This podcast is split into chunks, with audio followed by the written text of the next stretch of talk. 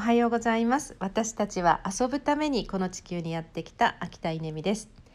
えー、4分後からですね私イベントのファシリテーションをしないといけないので、えー、3分間で録音して、えー、っと次のイベントに臨みたいと思います、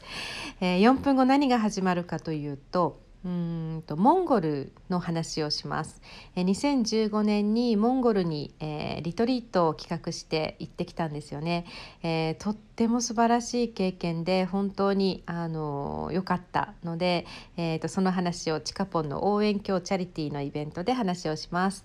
えそこであの話せないかなと思うエピソードがあるのでここで話しておきたいと思います。え私はそのモンゴルである一人の女性に出会いました。え私ときっと同い年ぐらいでお子さんが、えー、いらっしゃって、えー、すごくその子供の娘さんのことを、まあ可愛がっていらっしゃる様子でした、えー、その女性にですね「あなたの夢は何ですか?」っていうふうにお聞きしたら、まあ、このね末の娘がねあの世界に活躍するダンサーになるような、まあ、そんなあの将来夢見てるんだけどそれを応援したいその姿を見たいっていうのが私の夢なんですっていうふうにおっしゃいました。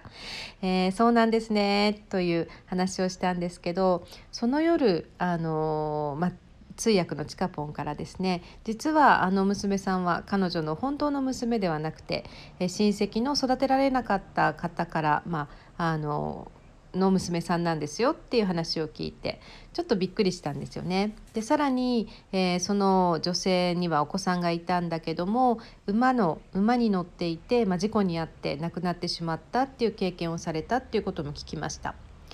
でそんな辛い思いとかまあいろいろね思いもあるんだろうなと思いながら幸せそうなので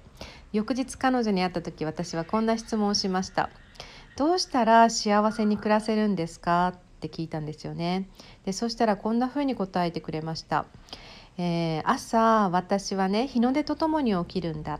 で、えー、日の出とともに起きてまず最初の仕事は家畜に餌をあげること。